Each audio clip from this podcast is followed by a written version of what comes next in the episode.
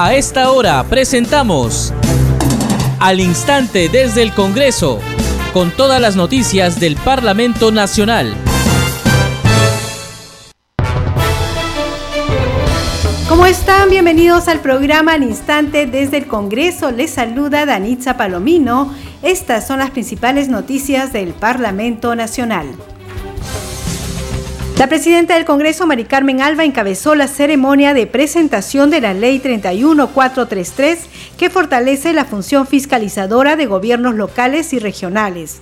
En el evento participó la presidenta de la Comisión de Descentralización, congresista Norma Yarro, y el Contralor de la República, Nelson Schack.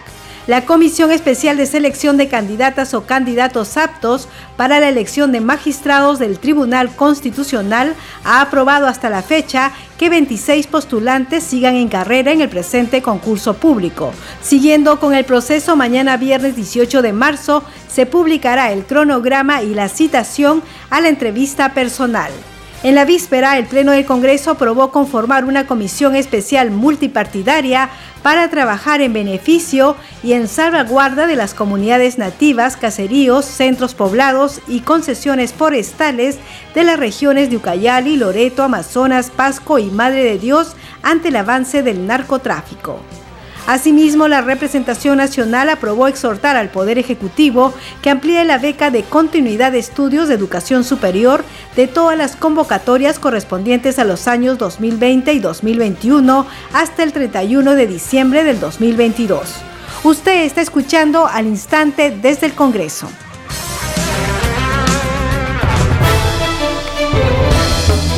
Bien, vamos con el desarrollo de las noticias. La presidenta del Congreso, Mari Carmen Alba, pidió sancionar el mal desempeño de autoridades y funcionarios públicos, así como los actos que vayan en contra de la transparencia en la gestión pública fue al destacar la aprobación de la ley número 31433 que modifica la ley número 27972, ley orgánica de municipalidad y la ley número 27867, ley orgánica de gobiernos regionales respecto a las atribuciones y responsabilidades de los consejos municipales y consejos regionales para fortalecer el ejercicio de su función de fiscalización.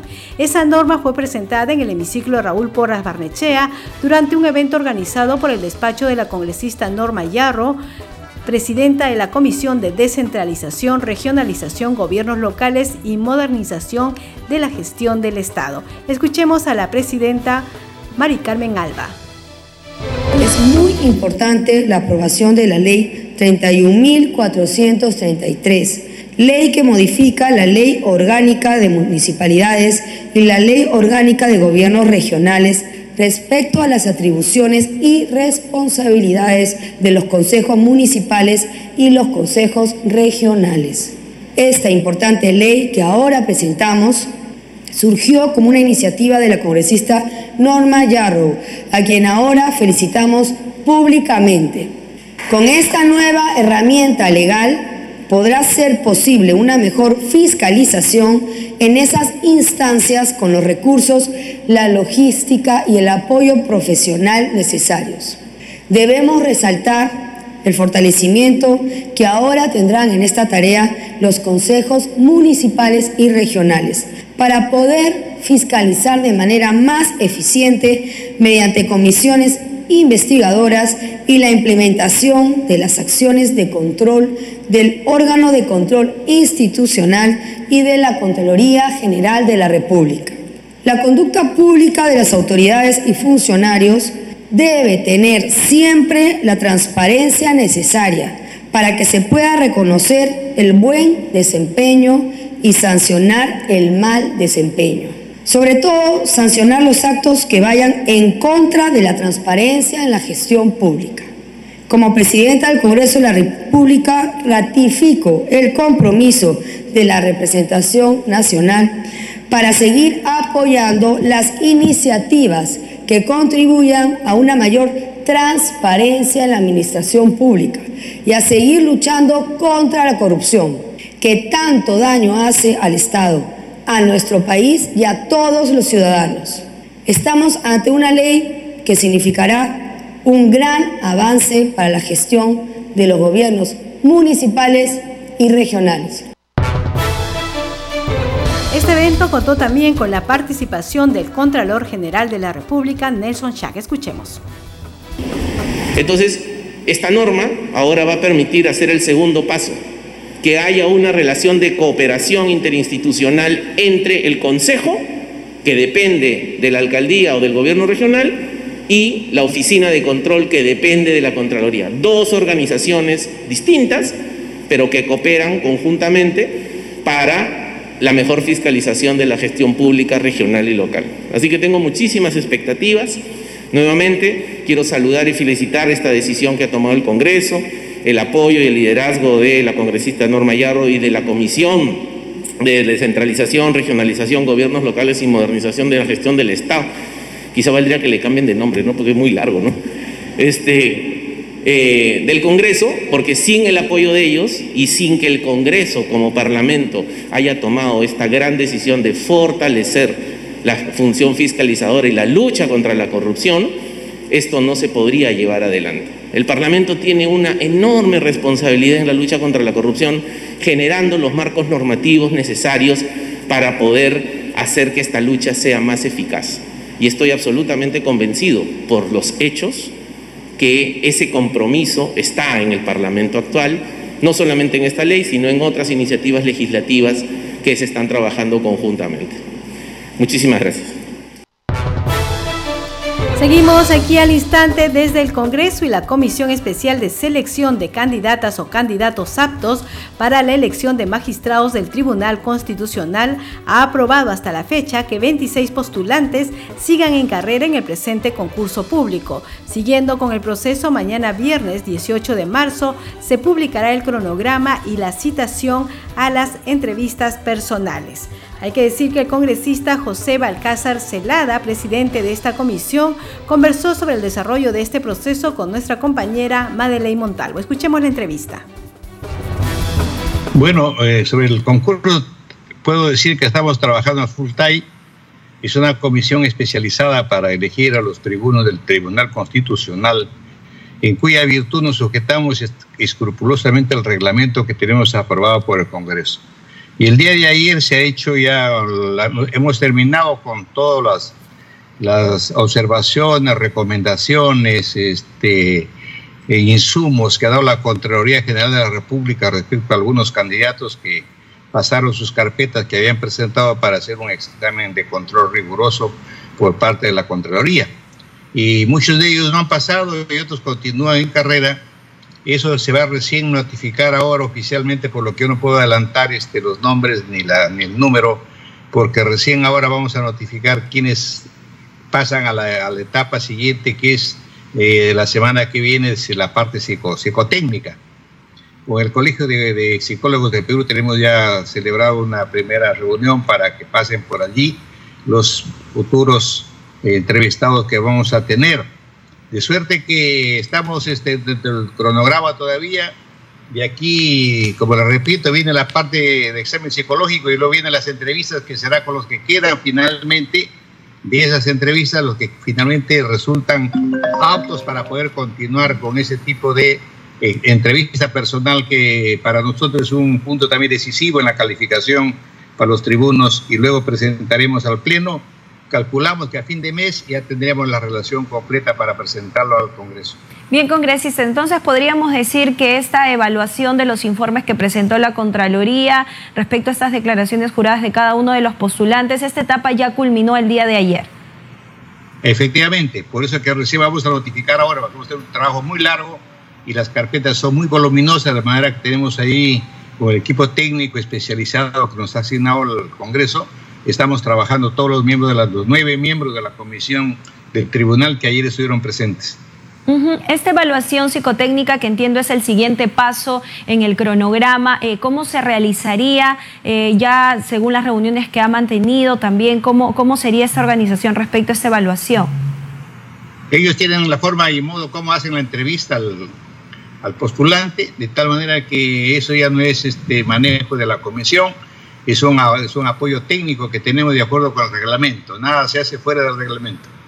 Ajá. Como parte de los siguientes, ¿cuáles serían las siguientes etapas luego de esta evaluación psicotécnica que estarían pendientes? Paralelamente a la evaluación psicológica vamos a señalar la mecánica y la metodología de cómo va a ser la entrevista personal en cada uno de los postulantes. Durante este concurso, eh, usted como titular, como miembro presidente de esta comisión especial, ¿cuáles serían los puntos que usted podría destacar que son los más exigibles durante este proceso que viene usted presidiendo? Bueno, en la entrevista personal vamos a ver si efectivamente este, su cultura y formación jurídico-constitucional está de acuerdo con el currículo que han presentado, porque obviamente esa es la parte que el público va a enterarse de cómo y modo los candidatos este, están, este, van a ser examinados por parte de los nueve miembros de la comisión, y para eso tenemos este, las preguntas necesarias, estamos puliendo los temas que tienen que tener relación directa con la actividad que van a desarrollar los futuros miembros del Tribunal Constitucional. No se olvide que estamos con seis vacantes y una que se, que se viene inmediatamente, serían siete en la práctica, que este año podríamos terminar proveyendo las vacantes del Tribunal Constitucional, que son un órgano, un órgano democráticamente establecido, y a mí, a mí me parece que este tipo de elecciones es lo que legitima al sistema democrático. No hay mejor forma de solucionar conflictos en democracia que elegir permanentemente el recambio de las autoridades. Eso no ocurre, por ejemplo, con el Poder Judicial, pero sí ocurre con el Congreso, con el Ejecutivo y el Tribunal Constitucional, que se renuevan cada cinco años, por decir. Eso significa la alternancia democrática que garantiza que la solución de los conflictos va a pasar por las manos de los triunfadores unas veces y por las manos de los otros que tienen expectativa para poder llegar nuevamente a, a estos organismos públicos. De tal manera que estemos claros en que esta comisión se va a alejar totalmente de las antiguos en que se hacían las repartijas tradicionales. Según este, el cronograma, ¿cuándo ya se estaría en la parte final, en la última parte de este concurso congresista? Lo entendíamos que era para el fin de mes aproximadamente. Sí, el fin de mes aproximadamente. Seguimos con más información aquí al instante desde el Congreso y el Parlamento Nacional aprobó por mayoría conformar una comisión especial multipartidaria para que trabaje junto a la Comisión Nacional para el Desarrollo y Vida sin Drogas de Vida y las entidades del Estado peruano responsables de los objetivos prioritarios y lineamientos en la lucha frontal contra el narcotráfico. La mencionada comisión multipartidaria buscará salvaguardar a las comunidades nativas, caseríos, centros poblados y concesiones forestales de las regiones de Ucayali, Loreto, Amazonas, Pasco y Madre de Dios ante el avance del narcotráfico por un plazo de seis meses y que puede ampliarse conforme al literal C del artículo 35 del reglamento del Congreso. Vamos con otras noticias. La Comisión de Fiscalización y Contraloría aprobó variar la condición de testigo investigado a Samir Villaverde García, empresario que registra visitas a Palacio de Gobierno y que según una denuncia periodística presta sus vehículos al sobrino del actual mandatario. Además, el grupo investigador acordó solicitar el levantamiento del secreto bancario y tributario, así como el de las comunicaciones de Segundo Sánchez, dueño de la vivienda en Breña, de Silvia Barrera, empresaria y exalcaldesa de Vía María del Triunfo, y a Víctor Valdivia y Edgar Vargas, exfuncionarios de Provías descentralizado. Vamos a escuchar el informe de la multiplataforma del Congreso de la República. La Comisión de Fiscalización aprobó variar la condición de testigo a investigado al ciudadano Samir Villaverde García. Así se dio cuenta de esta decisión a través de Twitter de este grupo de trabajo adoptada en sesión reservada.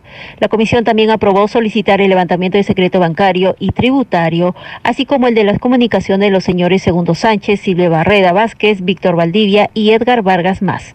Antes de pasar a sesión reservada, el presidente de la Comisión de Fiscalización, el congresista Héctor Ventura, informó que en relación a los presuntos hechos ilícitos en la actuación y desempeño del cargo de presidente de la República, se ha escuchado 19 testimonios y se ha variado la condición de seis testigos a la calidad de investigados y a fin de avanzar el trabajo se procedió a la variación de otros testigos. A la comisión se presentó el exministro de Transportes y Comunicaciones, Juan Francisco Silva Villegas, quien informó que no participó en ninguna reunión que se desarrolló en la vivienda ubicada en el Girón Zarratea, en Breña. También se le preguntó si algún congresista de la bancada de Acción Popular tuvo participación en alguna licitación de obra. Señor Juan Silva, ex ministro, a través de la presidencia, ¿me puede indicar usted, eh, por lo menos se acordará cuáles son las bancadas eh, parlamentarias a las que pertenecían los congresistas que han visitado su despacho y cuáles serían en todo caso las bancadas parlamentarias que han tenido más incidencia de visita en su despacho. Las reuniones básicamente han sido para, ellos han traído, yo les decía siempre, les recomendaba cuando me llamaban, ministro, una reunión, tal día ya, venga usted con sus alcaldes, venga con sus autoridades. Y nuestras reuniones que hemos tenido siempre han sido públicas, inclusive grabadas. A la comisión también asistió Cintia Raquel Rudas Murga, superintendenta nacional de bienes estatales, quien dijo que al enterarse que la gerenta general Jacqueline Perales Solano visitó el domicilio de Pasajes Arratea, tomó la decisión de separarla del cargo. Al respecto, el congresista Wilmar Alberto Helera García pidió citar a Perales a fin de informar las razones de su visita a la casa de Breña. A la comisión también se presentó Patricia Aladizo Vero Niño, quien laboró como asistente en el despacho presidencial desde el 3 de septiembre hasta el 15 de diciembre de 2021, siendo sus funciones de coordinar las actividades oficiales del mandatario y otorgar las autorizaciones de ingreso de las personas que estaban agendadas en el día. Bien, siguiendo con esta noticia, el presidente de la Comisión de Fiscalización, Héctor Ventura, informó que el presidente Pedro Castillo mostró su predisposición de recibir a la Comisión de Fiscalización en Palacio de Gobierno. Según reveló el parlamentario, fue en una breve conversación con el jefe del Estado al terminar su mensaje al Congreso el último martes 15 de marzo.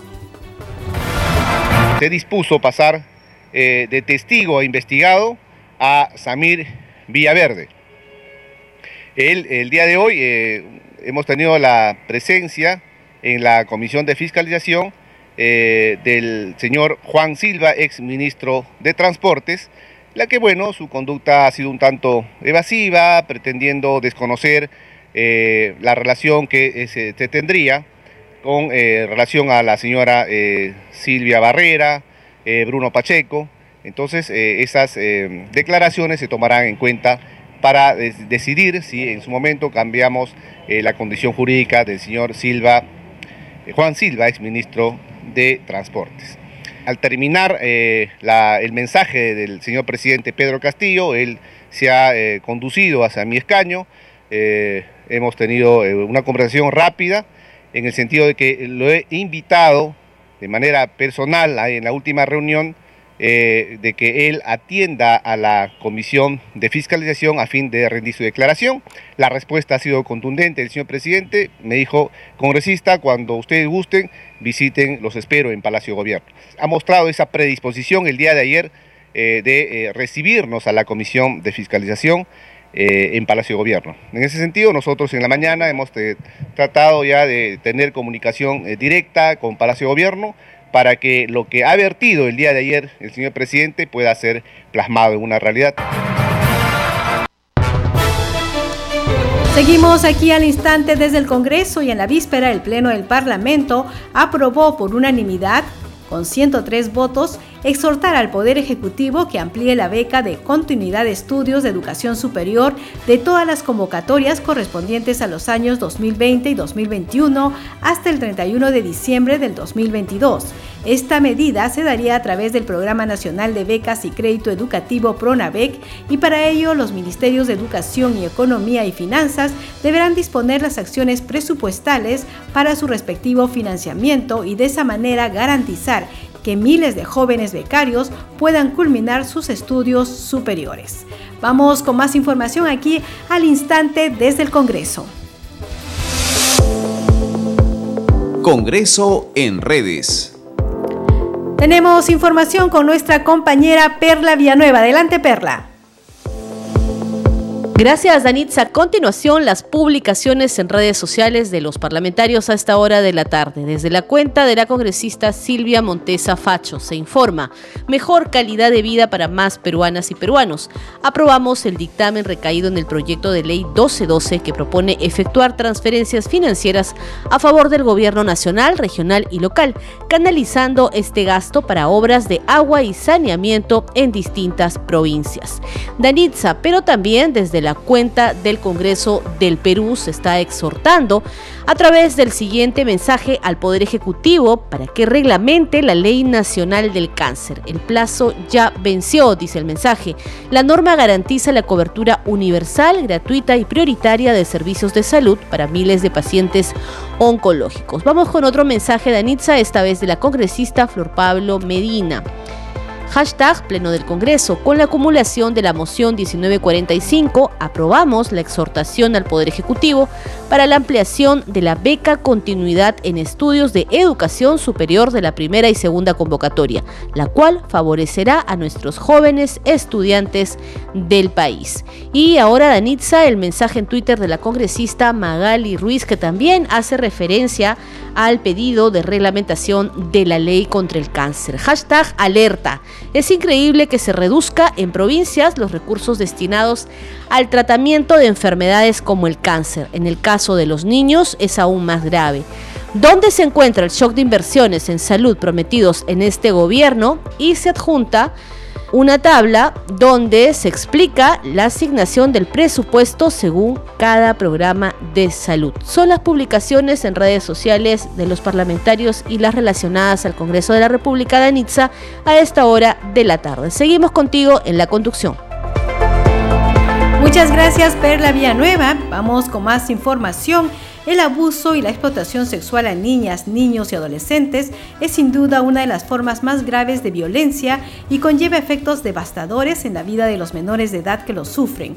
Por ello es importante la prevención y la acción protectora de todas las instancias del Estado. En el siguiente informe de Congreso Radio presentamos un acercamiento en cifras a este grave problema. Más de 14.000 casos de violencia sexual a niñas, niños y adolescentes se han registrado en el año 2021. Así lo precisa la congresista Milagros Aguayo, integrante de la Comisión de la Mujer. El 69%, por ejemplo, de las denuncias de violencia sexual responden a niñas y niños y adolescentes entre 0 y 17 años. Es decir, que 14.284 casos hemos tenido de violencia sexual infantil y la gente no, no habla mucho del tema. Para tomar conciencia de este gran problema que afecta a los menores, la parlamentaria ha impulsado en el Congreso de la República que se declare el 19 de noviembre como el Día Nacional de la Eliminación de la Violencia Sexual contra Niñas, Niños y Adolescentes. Lo que nosotros queremos es que este tema se ponga sobre la mesa, se ponga eh, en los medios de comunicación, se ponga en un tema de discutir y de hablar en los colegios, universidades, para tener conciencia de que existe esta violencia y que la tenemos que parar, porque esta violencia eh, ocurre eh, con los más vulnerables, los más indefensos. Desafortunadamente, muchas de estas violencias son en el hogar, son producto del padre, el tío o los niños en el colegio, producto de la influencia con los maestros. Otro ámbito con cifras preocupantes de agresión sexual es el de las víctimas de trata de personas, que incluye también a menores de edad. Según Ricardo Valdés, director de la organización Capital Humano Social Alternativo, CHS Alternativo, son más de 10.000 las víctimas de trata en el Perú, registrándose cerca de 600 casos de víctimas femeninas en el 2021 estamos en condiciones de afirmar que víctimas de trata de personas ya han superado largamente las 10.000 víctimas de trata de personas en el Perú. La principal región que concentra los casos de víctimas de trata, particularmente además en su gran mayoría mujeres, es la región Lima. Luego le sigue el sur del país con Puno, Madre de Dios y Cusco y en el oriente Loreto. Son las regiones con la mayor cantidad de víctimas de trata, eh, a las que también debo agregar en el caso del sur Arequipa. Valdés Cabaza dijo que las modalidades de captación de víctimas de trata se han empleado usando para ello las redes sociales. Factor clásico es que las víctimas de trata reportan de que ellas cayeron en las, las de trata de personas porque acudieron a una falsa oferta de empleo. Entonces eso está registrado y prácticamente todas las cifras que reporta la policía y el Ministerio Público dan cuenta de que ese es el factor principal, la método, el método principal de captación. Pero lo que se ha visto un tiempo esta parte es que también están llegando una serie de eh, solicitudes eh, de acercamiento a las, a las niñas y adolescentes por parte de personas que se hacen pasar como amigos en la práctica usan una personalidad distinta para poder captarlas y explotarlas sexualmente, ya sea a través de imágenes que después son vendidas en el mundo internacional o a través del chantaje para acceder a tener relaciones sexuales con la niña y luego captarla para el trabajo sexual posterior. En el Perú, el Congreso de la República ha generado leyes para combatir tanto el abuso sexual como la trata de personas. Lo que se necesita ahora es aplicar las leyes y que las diferentes entidades del Estado trabajen articuladamente y con prontitud. Nos referimos a los ministerios del Interior, de la Mujer, Justicia, Educación, entre otros. En esta tarea de protección también deben involucrarse los gobiernos regionales y locales. Las niñas, niños y adolescentes tienen derecho a vivir sin miedo. Informó Danitza Palomino, Congreso Radio. Bien, este fue el informe especial de Congreso Radio. Usted está escuchando al instante desde el Congreso. Este programa se escucha en las regiones del país gracias a las siguientes emisoras. Radio Inca Tropical de Abancaya Purímac, Cinética Radio de Ayacucho, Radio TV Shalom Plus de Tingo María, Radio Madre de Dios de Puerto Maldonado, Radio TV Perú de Juliaca Puno, Radio Amistad de Lambayeque, Radio El Pueblo de Ayacucho, Radio Satel Perú de Lampa en Puno, Radio La Voz del Valle de Aplao en Arequipa, Radio Estar de Moyendo en Arequipa, Radio Gaceta Ucayalina Online, Radio Líder de la Unión en Piura, Radio Victoria de Ocros en Huamanga, Ayacucho. Enseguida, los titulares de cierre. La presidenta del Congreso, Mari Carmen Alba, encabezó la ceremonia de presentación de la Ley 31433 que fortalece la función fiscalizadora de gobiernos locales y regionales. En el evento participó la presidenta de la Comisión de Descentralización, congresista Norma Yarro, y el Contralor de la República, Nelson Schack. La Comisión Especial de Selección de Candidatas o Candidatos Aptos para la elección de magistrados del Tribunal Constitucional ha aprobado hasta la fecha que 26 postulantes sigan en carrera en el presente concurso público. Siguiendo con el proceso, mañana viernes 18 de marzo se publicará el cronograma y la citación a la entrevista personal. En la víspera, el Pleno del Congreso aprobó conformar una comisión especial multipartidaria para trabajar en beneficio y en salvaguarda de las comunidades nativas, caseríos, centros poblados y concesiones forestales de las regiones de Ucayali, Loreto, Amazonas, Pasco y Madre de Dios ante el avance del narcotráfico. Asimismo, la representación nacional aprobó exhortar al Poder Ejecutivo que amplíe la beca de continuidad de estudios de educación superior de todas las convocatorias correspondientes a los años 2020 y 2021 hasta el 31 de diciembre del 2022. Usted está escuchando al instante desde el Congreso. Bien, hemos llegado al final del programa al instante desde el Congreso. A nombre del equipo de Congreso Radio le agradecemos por acompañarnos en esta edición. Estuvo en los controles Franco Roldán y en la conducción Danitza Palomino. Deseamos que tengan un buen día.